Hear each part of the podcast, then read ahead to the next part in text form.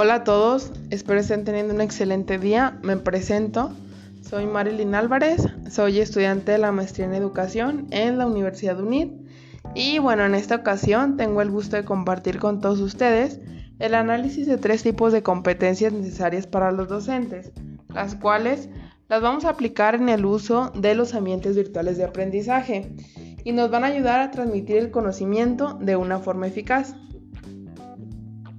Primeramente, ¿qué es una competencia? Bueno, una competencia hace referencia al conjunto de aprendizajes, habilidades y actitudes con los cuales cuentan las personas para llevar a cabo ciertas actividades en diversos ámbitos de su vida.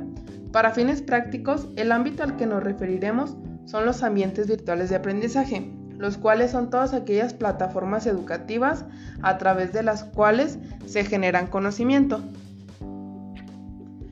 En esta ocasión vamos a enfocarnos a analizar tres competencias, las cuales son indispensables para los docentes al utilizar ambientes virtuales de aprendizaje.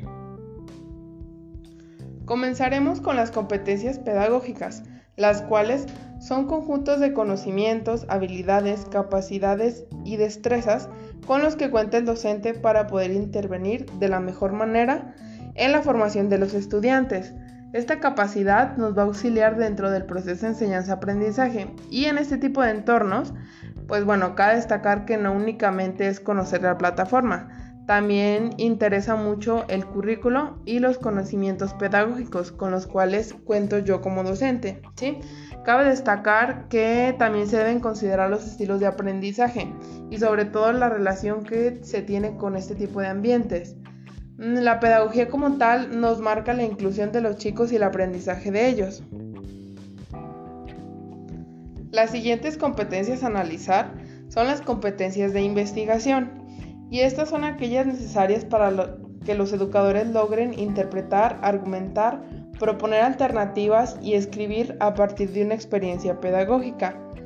Me parece importante mencionar que la investigación es una de las funciones más importantes de un docente, ya que esto le permite mantenerse actualizado en este mundo tan cambiante y de esta forma se considera un profesional competitivo.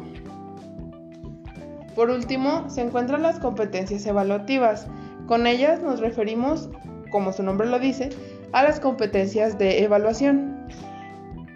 En esto cabe mencionar que las técnicas o el manejo de lo que es la evaluación de los estudiantes eh, nos van a permitir evaluar las destrezas y el nivel de apropiación de los conocimientos que tienen los chicos. Para concluir, las competencias pedagógicas, de investigación y evaluativas, al igual que todas aquellas que adquirimos con la preparación, la experiencia y el paso del tiempo, son herramientas a través de las cuales se puede facilitar el aprendizaje para los estudiantes. Sin duda, el docente debe estar preparado para desarrollarse en cualquier escenario y sobre todo generar conocimiento. Por mi parte sería todo, les agradezco su tiempo y su atención, nos vemos en nuestro siguiente episodio, muchas gracias y recuerda que educar es transformar.